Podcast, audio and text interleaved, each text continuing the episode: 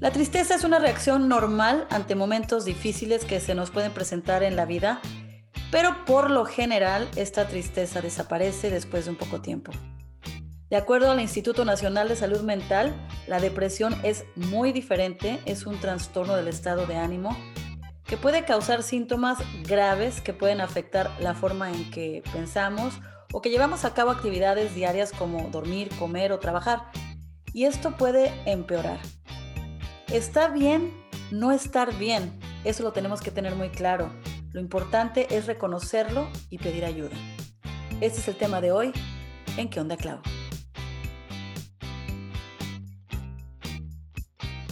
Como mencioné anteriormente, el no estar bien está bien, lo importante es reconocerlo y para eso está con nosotros una profesional en la materia, Ana Marcela Rodríguez, quien tiene su propia práctica de Therapy Works Counseling. Ella tiene años de experiencia en psicología y frecuentemente es invitada en las cadenas de radio y televisión.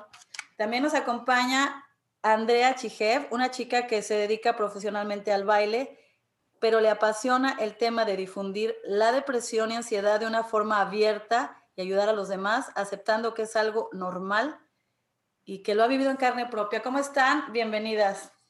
Hola, muchas gracias por la invitación y por abrir este espacio para hablar de este tema tan importante. Muchas gracias, Ana Marcela. Y Andrea, ¿cómo estás? A esta Marcela, Andrea la conozco desde chiquitita, así que hay mucha confianza. Y es un tema que ella le apasiona y sé que tiene años de que ella quiere hablar de, que de esto, ¿no? Y en esta plataforma y por los recientes hechos de una chica de casi de tu edad, este, vamos a hablar de este tema, pero obvio es un tema, Marce, que es de todas las edades, ¿no?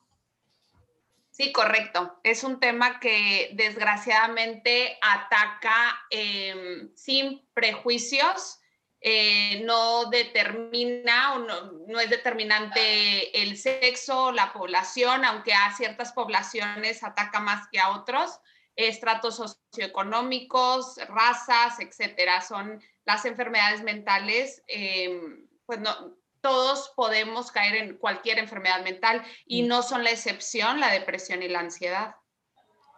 Una pregunta que tengo y es la que muchos casi estuve platicando con amigos o familiares de este tema en estos últimos días, es el, los focos rojos, porque muchas veces pensamos que esa persona va a estar pues encerrada en su cuarto, que también suele suceder, hay diferentes formas, ¿no? Pero vemos a gente que está alegre y tienes una máscara, por así decirlo, y te presentas en fiestas, en reuniones, en cosas, pero en realidad por dentro te sientes sola, ¿Cómo puedes, ¿Cómo puedes ver esos focos rojos?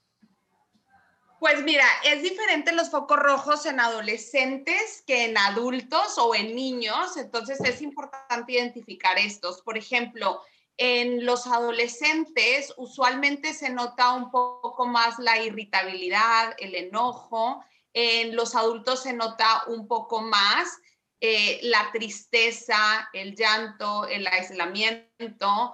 En los niños puede ser ninguna de estas. Sus comportamientos pueden cambiar, pueden ser niños que consideramos niños problemas o niños difíciles y esto puede ser un foco rojo a una depresión.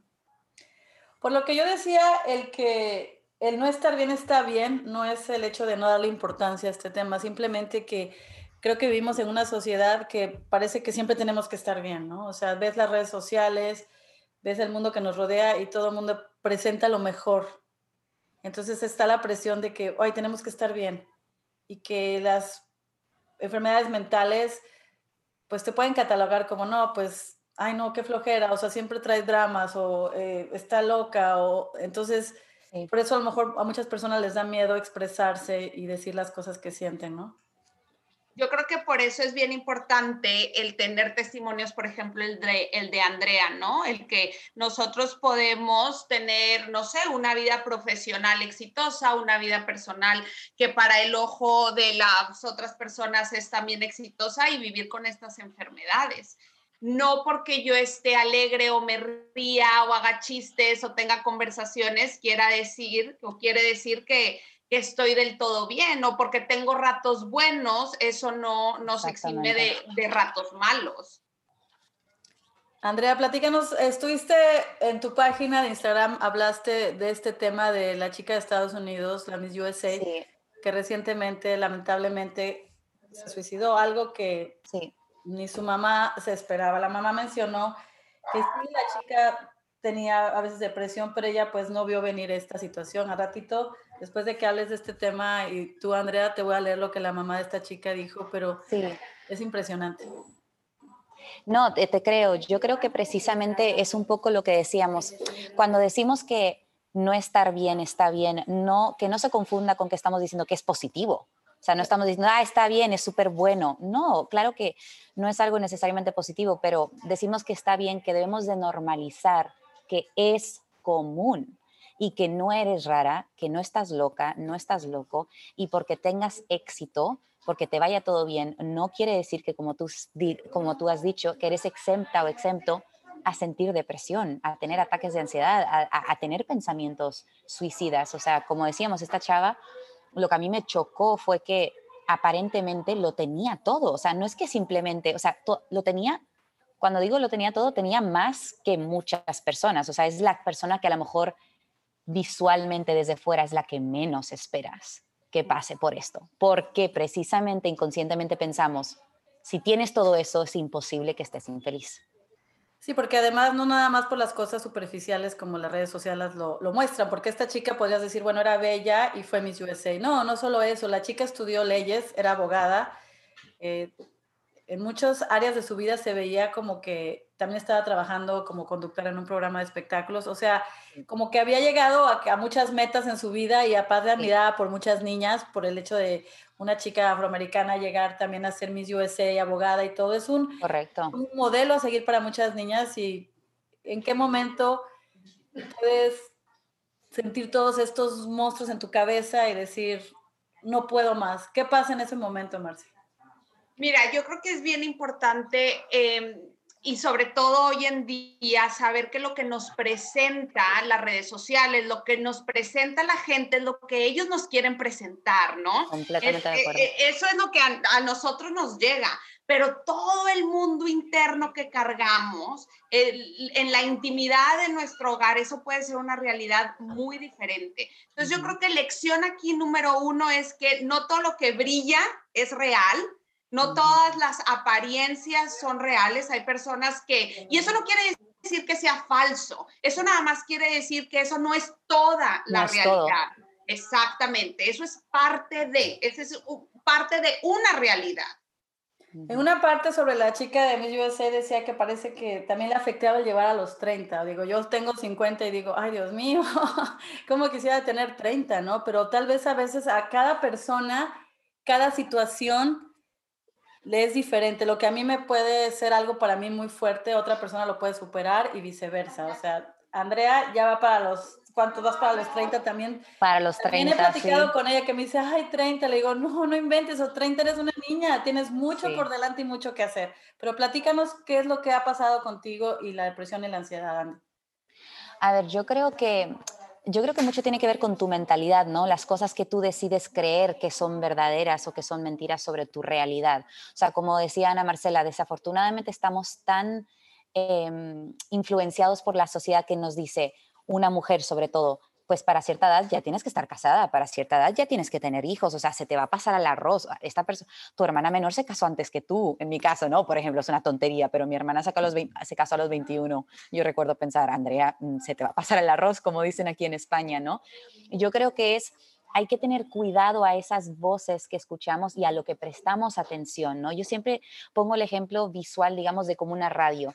Tú decides a qué escuchar y yo a veces me tengo que sentar y tengo que analizar a qué cosas estoy escuchando, porque una, pues una se siente, una escucha, o sea, sin, sin, querer sonar loca, ¿no? O sea, una escucha, tú escuchas voces, ¿no? Que te dicen que eres buena, que vales o que no vales y que no eres buena, que no te va a salir. Y yo creo que a veces un ejercicio saludable es prestar atención a qué es lo que estoy creyendo de mí misma. Lógicamente, si esta muchacha desafortunadamente llegó al punto de quitarse la vida, es porque desafortunadamente lo que estaba creyendo de ella misma eran, eran mentiras. O sea, obviamente llegó a un punto de creer que su vida no valía la pena vivirla. Y eso sabemos aquí, obviamente, que no era verdad. Exacto, porque nosotros la vemos y dices, esas voces que a lo mejor tal vez ella escuchaba son mentira, porque uno de fuera ve diferente la realidad de esta chica. Por ejemplo, yo por fuera a ti te veo hermosa, te veo exitosa, te veo, pero tú has en esos momentos tenido depresión. Y es como mucha gente te ve en tus redes sociales, que quisieran tu vida o la de tu hermana que se la pasa viajando por el mundo y modelando, pero no saben en realidad lo que está pasando. ¿Qué está pasando cuando tú dices que todo el mundo te decía, ay, te ves mejor, pero es tu peor momento? Sí, a mí me, ha pasado últimamente que yo llevo, bueno, yo lo estaba diciendo que sin, sin, sin problema estaba diciendo que este ha sido para mí personalmente el peor año de mi vida. Y lo gracioso, ¿no? Así siendo un poco sarcástica, es que para la gente yo me veía maravillosa, a mí me estaba yendo genial. La gente me comentaba, wow, has bajado de peso, te ves genial, ¿qué has hecho? Y yo decía, pues, pues que, lo, chistoso, no chistoso es que he bajado de peso porque no he comido porque me he sentido deprimida, porque no he salido de la cama. O sea, ha llegado al punto de que mi, madre entrara a mi habitación y decirme, por favor, sal de tu, habitación, de tu habitación y que te dé el sol porque te van a hospitalizar. O sea, y la gente ni idea de lo que yo estaba pasando. Y aparentemente, como decía Claudia, o sea, no necesariamente mi vida no era todo negro. Yo de, de, pronto me levantaba y tenía un buen día, de pronto subía una foto y no es, como decías tú, esos momentos buenos, todo lo que brilla, no es oro, pero algo, algo sí. O sea, yo sí tenía momentos buenos, pero mi realidad luego era muy diferente a la que yo estaba mostrando. Era una realidad en la que yo decía, mm, yo estaba dudando de mí misma, yo no estaba, no me sentía con propósito, yo eh, no sabía qué hacer con mi vida, no quería continuar en ciertas cosas y, y, ese es, ahí es como, yo creo que ahí es el peligro, ahí te tienes que dar cuenta de esos, a lo mejor focos rojos, como dices, ¿no? Como dicen en inglés, red flags, es como, todo lo que estoy pensando es bastante negativo y me está llevando a un estado que lógicamente no es bueno para mi salud mental ni tu salud física, porque al fin y al cabo todo está conectado y cuando se deteriora una cosa inconsciente, o sea, consecutivamente se deteriora la otra. O sea, yo hasta físicamente, imagínate, estaba perdiendo peso, me estaba doliendo la espalda, me estaba afectando todo por lo que yo estaba sintiendo y mentalmente creyendo sobre, sobre mí misma. Pero tú qué piensas, Marce, por ejemplo, de que, por ejemplo, a mí me pasó también ahorita, yo tengo este podcast y lo dejé de hacer unos meses por cosas personales que decía yo, pues no, no estoy bien y si no estoy bien no puedo hacer esto, que, que es algo que me apasiona. Pero mm. desde antes de este tema del suicidio sí pensé, quisiera hablar de este tema, de el está bien no estar bien y no necesariamente, no necesariamente tiene que llegar al suicidio, sino en la vida diaria tenemos días buenos, tenemos días malos. ¿Y qué piensas tú, Marce, de que a veces tenemos que aprender a decir que no. O sea, por ejemplo, a veces decimos sí en el momento, como dicen aquí, hit of the moment. vamos a esta reunión, no te vas a hacer y todo, sí, sí, sí, pero después ya no quieres, tienes como una ansiedad de, de salir, de ir. ¿Tú crees que está bien en algunos momentos retraerse y decir, ok, quiero estar sola, quiero que no necesariamente llegue a depresión, sino que quieres como que reset o algo así? Claro, es súper importante para nosotros el, ver por nosotros mismos primero, ponernos como prioridad. Y eso quiere decir muchas veces tener que decir que no. Igual, nuestra mente muchas veces es muy catastrófica y muy polarizada. Entonces, en el decir, ok, entonces voy a decir siempre que no, ¿qué va a pensar la gente si siempre digo que no? Y no, no nos tenemos que ir a ese extremo, no siempre vas a decir que no. Eh, tampoco siempre vas a decir que sí, porque cualquier extremo no es sano. Ahora, las personas usualmente, cuando nosotros decimos que no, no es el fin del mundo, eso no los pinta nuestra mente para empujarnos a, decir que sí y complacer al otro, pero a veces nos estamos llevando de encuentro a nosotros mismos. Y entonces es bien importante esa parte, ¿no? El, ponerte a ti como prioridad y, y, muchas veces cuando uno dice que sí al otro, está diciendo no a uno mismo a la primera persona que estás defraudando es a ti. Yo creo que, yo creo que Ana Marcela ha, dado en el punto de, o sea, ya me ha solucionado la vida, gracias Ana Marcela. Yo creo que ya me has recordado que literal yo acabé en ese, en ese agujero negro precisamente porque yo no me estaba poniendo a mí misma primero. Inconscientemente yo tenía, y sobre todo a lo mejor como bailarina, yo también tenía esta presión de, si yo no estoy constantemente feliz y bailando en las redes sociales, la gente se va a olvidar de quién soy. Y era como esta presión de que yo tengo que demostrar que estoy bien, yo tengo que demostrar que sigo produciendo, no este como este sentir de que tengo que hacer, hacer, hacer, hacer. Y a veces simplemente tienes que ser. No es hacer. no es soy abogada, soy Andrea. Antes que bailarina, yo soy Andrea, soy amiga de Claudia, soy hija de mi mamá, soy una niña con sueños, con propósitos. Y yo creo que es mucho más importante, que creo que le hemos quitado importancia, nos hemos olvidado de simplemente ser quienes somos y abrazar eso y, amar eso y nos estamos preocupando demasiado por el hacer, el responder antes al qué me dedico y quién soy profesionalmente antes de quién yo soy como persona, las cosas que me apasionan. Y yo creo que a mí me pasaba, e, es una de las cosas que me afectaba, es que yo decía que sí y la consecuencia y el coste de oportunidad, como decíamos, es que yo me estaba diciendo a mí misma que no y me estaba defraudando, no respondiendo a mis necesidades mentales, físicas. Es que lo vemos también con muchas personas, entre comillas, ah, o sea, famosos. Yo siempre decía, yo soy periodista, trabajé muchos años en televisión y todo esto, me apasiona lo del podcast. Entonces yo admiro a muchas personas y yo admiraba mucho a Anthony Bourdain y decía, wow, yo quiero su trabajo. Yo, yo qué diera por tener el trabajo de él en CNN, viajar por el mundo, entrevistar eh, chefs. No, bueno, él tiene la vida. O sea, para mí sí fue un shock, así como por, para ti fue esta chica en Miss USA, que es más en el ambiente que tú te desarrollas. Para mí, para él fue un shock. Decía, ¿cómo? O sea, ¿cómo? Alguien que tú piensas que ya a esa edad ya pasó por muchas cosas, tiene más madurez y sin embargo pasó o con la diseñadora Kate Spade también, que dices, ¿cómo? O sea, son cosas que no te explicas, pero al fin y al cabo, o Robin Williams, que siempre nos hacía reír. Exacto. Y dices, ¿cómo puede suceder esto? Pero al fin del día, creo, son seres humanos y cuando uno empieza a no ponerse a sí mismo, Marce, o dime si estoy equivocada, se va haciendo como una bola de nieve que va creciendo y cuando vienes a ver, dices, como dice Andrea, a lo que te dediques, independientemente a lo que te dediques, como que no quieres defraudar, dices, no, no, no, es que qué van a decir si dejo esto, qué van a decir si no lo sigo haciendo. Entonces, como que tienes que estar fuerte para que, para el qué dirán. Pero tú. Eso es importante. Y también yo creo aquí es importante mencionar y recalcar que al final de cuentas, la depresión y ansiedad también tiene un diagnóstico clínico, ¿no? O sea, una cosa es el yo tengo días tristes, malos, días donde complazco más al otro y no me pongo a mí, que eso puede ser parte de una ansiedad, puede ser parte de una depresión, pero cuando ya entramos a una depresión o una ansiedad crónica como diagnóstico, va más allá de esto. O sea, realmente estructuras en nuestro cerebro cambian. Entonces, es bien difícil el uno solo a veces salir de esto, porque no nada más es date esta plática bonita a ti y tú puedes y el que tu mamá, tu hermana, tu amiga te diga si puedes y tienes todo esto y, cambia la conversación adentro. Se necesita muchas veces más que esto.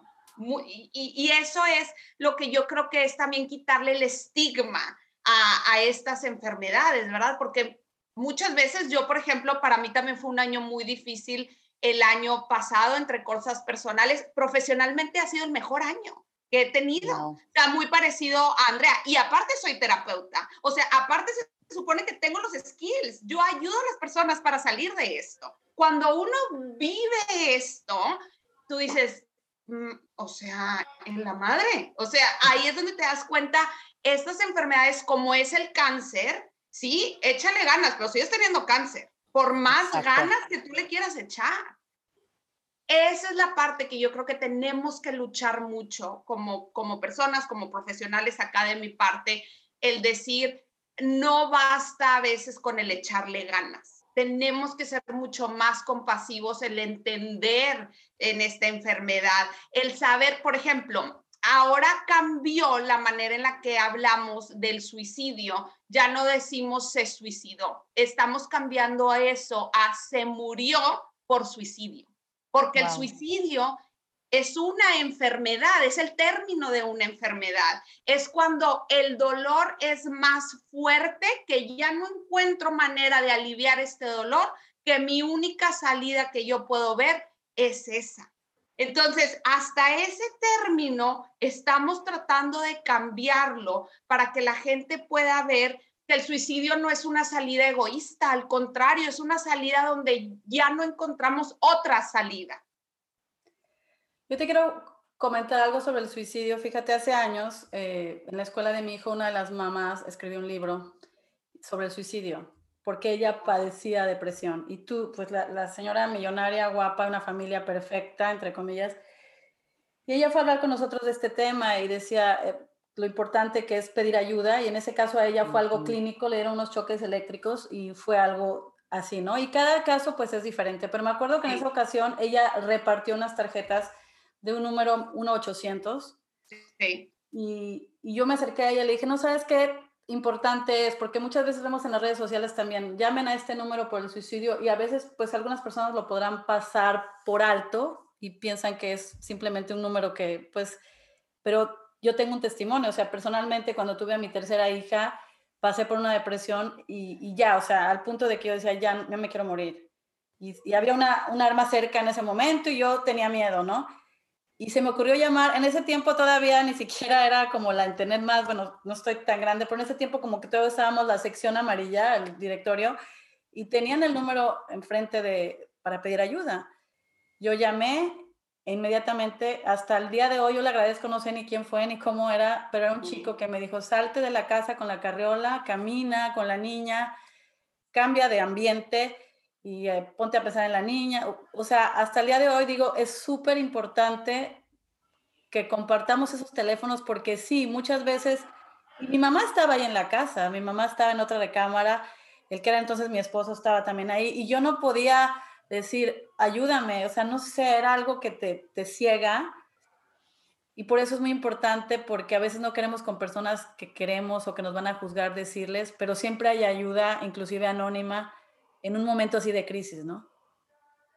Totalmente, esos números son súper importantes. La gente que contesta está entrenada para crisis, para este tipo de temas, te puede ayudar, te puede dar el recurso que necesitas. Y yo creo que lo más importante es dejarles saber a las personas que esos recursos existen y existen para algo. Sirven, de verdad, salvan vidas, o sea, pueden salvar tu vida el apoyarte en alguien, quien sea, es sumamente importante para salir de estas enfermedades. Es sumamente importante. Yo la primera pregunta que hago con, con mis pacientes que sufren ansiedad y depresión es, dime nombres de tu red de apoyo.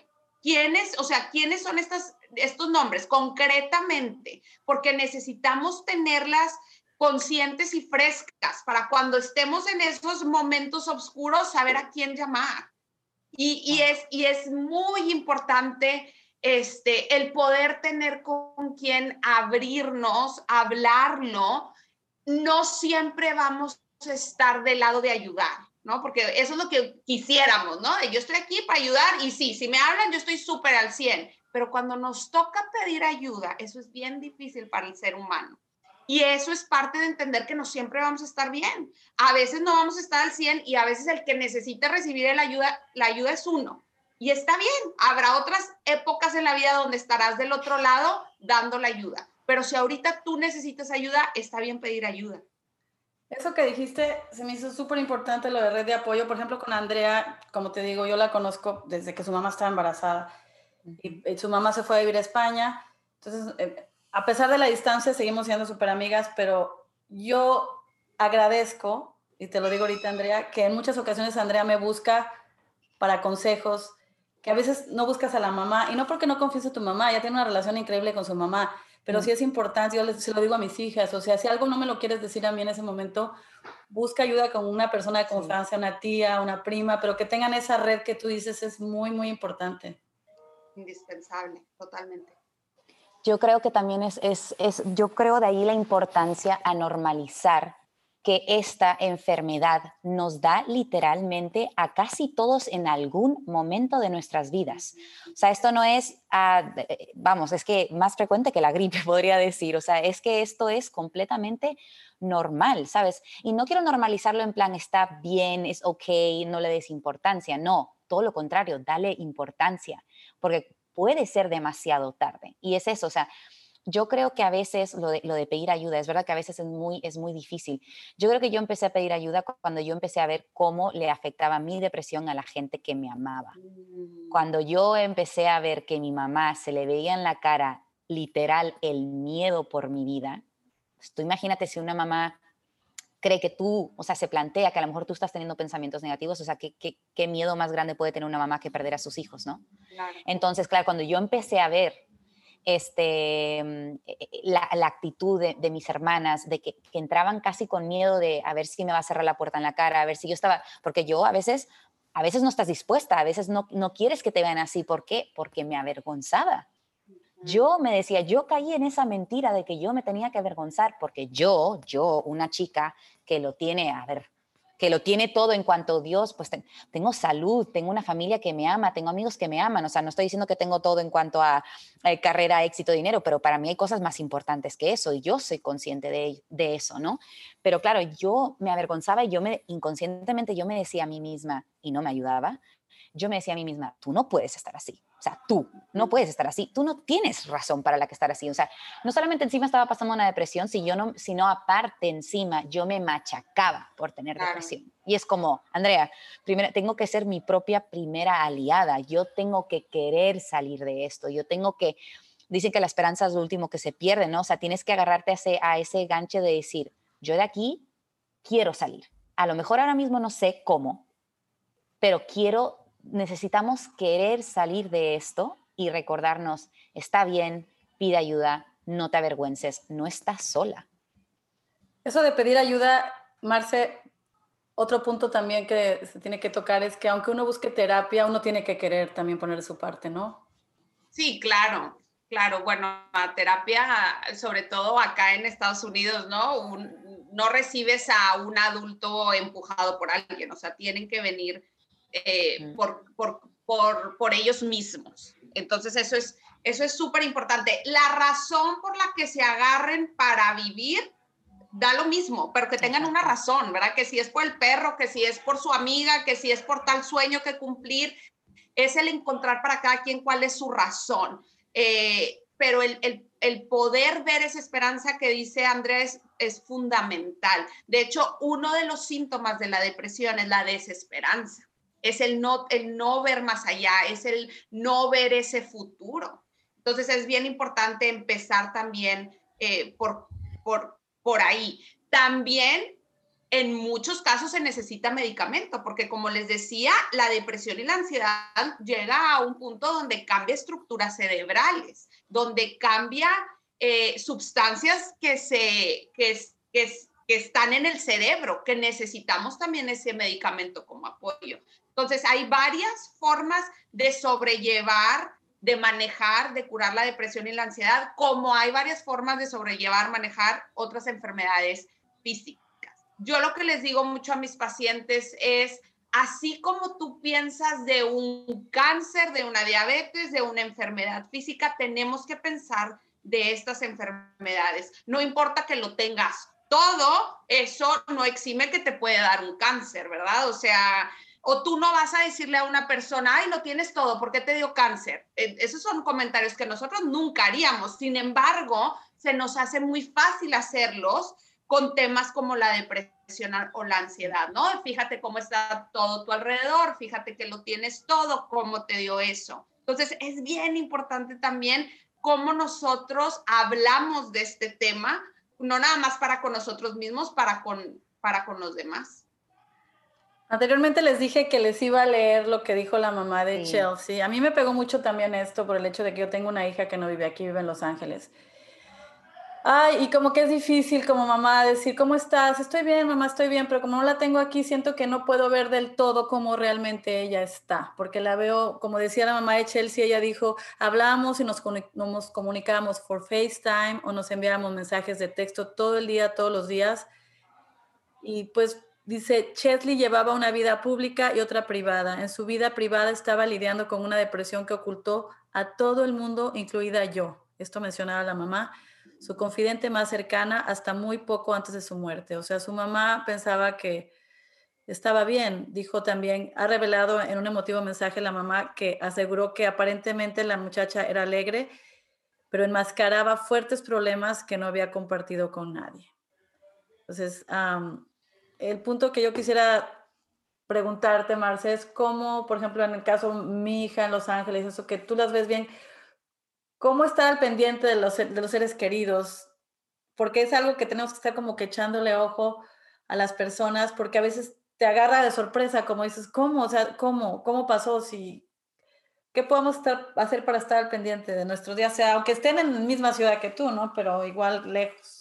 Claro, yo creo que una de las conversaciones muy importantes es tal cual lo, ah, lo, habías comentado antes, el decirle, mira, si no es conmigo, que sea con alguien, pero que si tú no te sientes bien, tengas comunicación, tengas conversación, vayas a un terapeuta, el que te acerques a alguien. Entonces, esa conversación yo creo que es bien importante tenerla con, con nuestros allegados.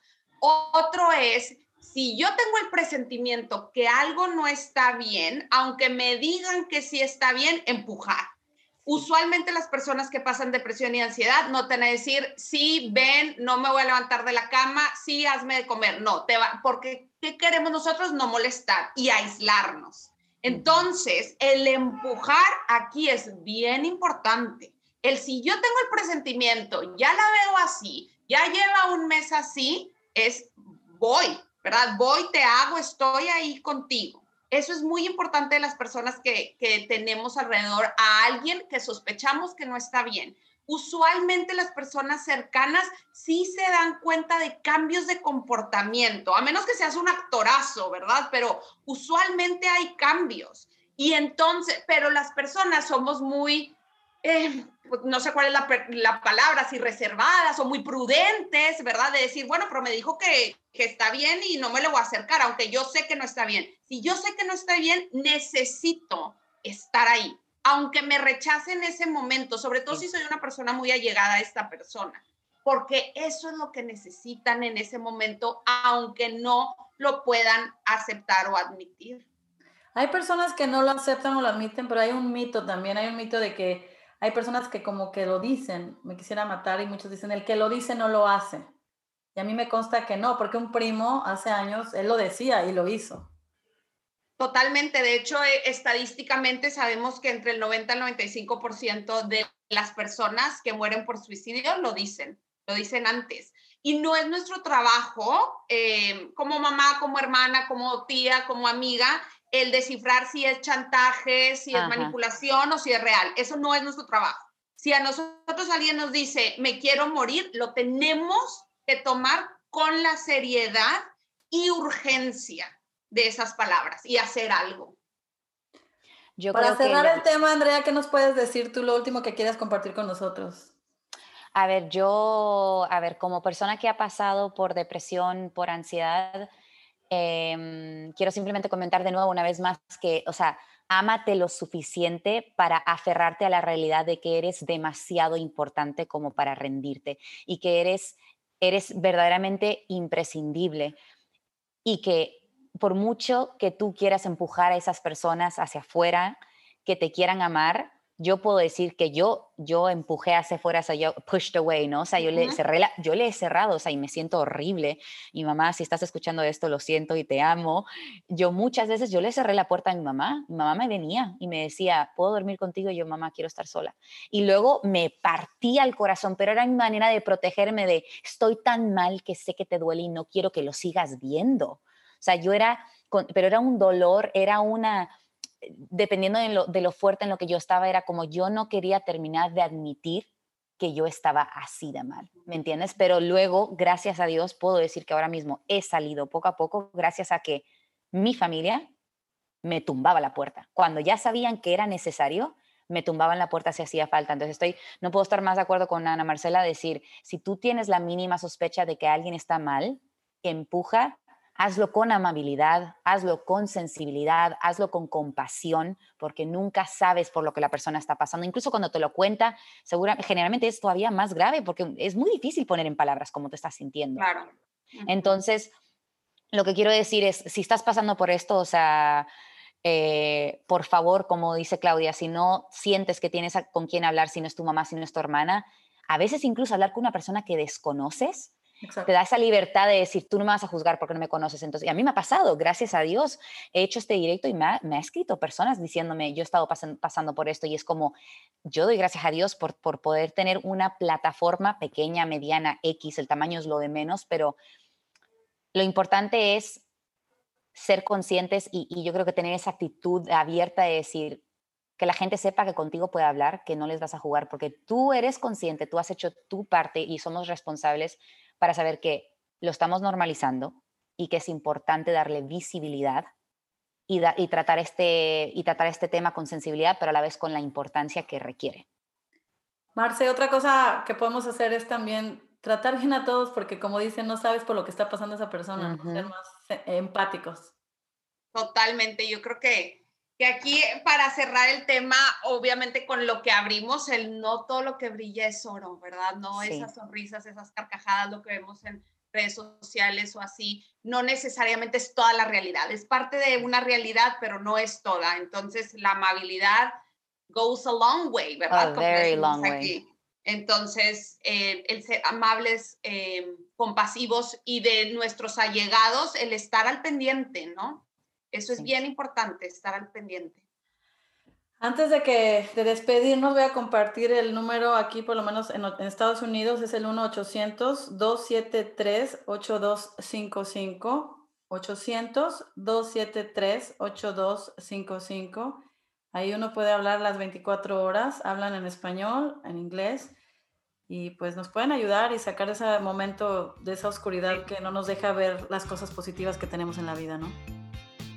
Muchas gracias, Marce, por acompañarnos. Espero que no sea la última vez. Nos... No será la última vez. Muchísimas gracias por su tiempo. Nos encantó tu participación. Y también, Andy, muchísimas gracias por abrir algo de tu intimidad para todos nosotros y ayudar a varios jóvenes como tú.